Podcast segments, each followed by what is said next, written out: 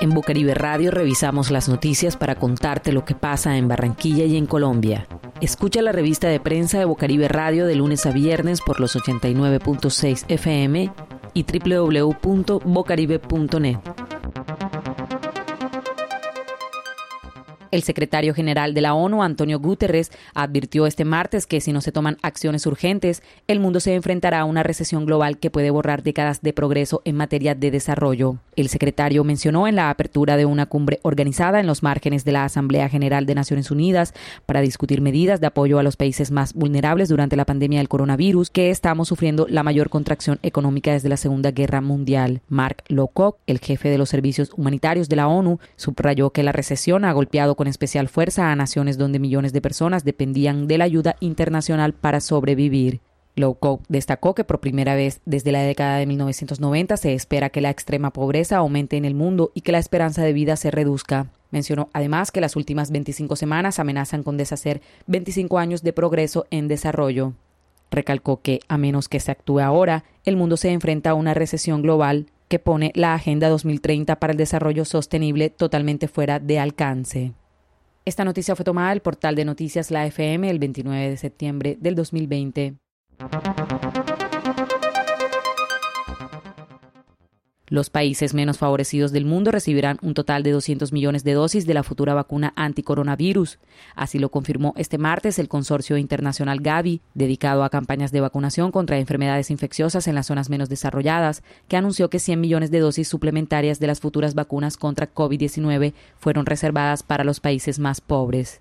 Estas vacunas, que se suman a 100 millones de dosis anunciadas en agosto, serán vendidas a 3 dólares, según esta alianza internacional. En concreto, las vacunas desarrolladas por las empresas farmacéuticas sueco-británica, AstraZeneca y estadounidense Novavax serán después fabricadas por el grupo indio SII, el más importante del mundo en cuanto a producción de dosis, que las donará a la COVAX, la coalición creada por la OMS para favorecer el acceso global a las vacunas y al cual pertenece Colombia. En este sentido, la OMS también anunció que busca financiación para distribuir en estos países de bajos ingresos 120 millones de pruebas de diagnóstico rápidas de antígenos para frenar la propagación de la pandemia.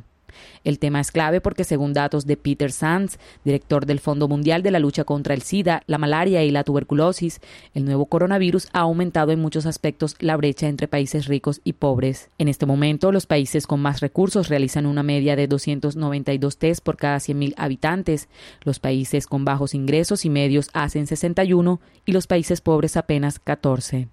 Esta noticia fue tomada del periódico El Tiempo el 29 de septiembre del 2020.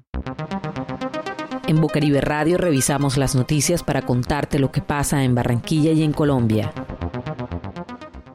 La Procuraduría General de la Nación lanzó un llamado al Ministerio de Salud y Protección Social y a la Gobernación del Archipiélago de San Andrés, Providencia y Santa Catalina para que adopten acciones urgentes que garanticen la salud de más de 79 mil residentes y visitantes, quienes están en inminente riesgo por la crisis sanitaria que atraviesa el departamento. En la carta enviada al ministro Fernando Ruiz Gómez y al gobernador Eber Julio, el ente de control reiteró que viene advirtiendo graves deficiencias en la prestación de servicios de salud en el archipiélago, que a la no han sido resueltas para garantizar la oportunidad y calidad para el acceso a la salud. El Ministerio Público señaló que el Departamento de San Andrés atraviesa una crisis sanitaria ante el incremento de más de 776% en contagios por COVID-19, que en los últimos 30 días pasaron de 172 casos a 1.300. Asimismo, registra 56 casos por dengue, el doble de afectados identificados el año anterior. Advirtió que el departamento solo cuenta con tres camas UCI, nueve de las cuales están destinadas para la atención de positivos para coronavirus y cuatro para otras patologías. Para el órgano de control es urgente que se logre una intervención inmediata del departamento con el fin de evitar que la cifra de contagiados siga aumentando y que haya más víctimas fatales, teniendo en cuenta que la reapertura de vuelos comerciales y la llegada de turistas podría saturar la capacidad instalada de unidades de cuidado intensivo, que para la fecha tiene una tasa de ocupación del más del 50%. La Procuraduría exhortó al Ministerio y a la Gobernación para que en un plazo de tres días presenten un plan de intervención que permita resolver las deficiencias en la atención a los usuarios de la salud en el archipiélago. Esta noticia fue tomada del diario Zona Cero del 29 de septiembre del 2020. Escucha la revista de prensa de Bocaribe Radio de lunes a viernes por los 89.6 FM y www.bocaribe.net. También puedes encontrar este contenido en SoundCloud.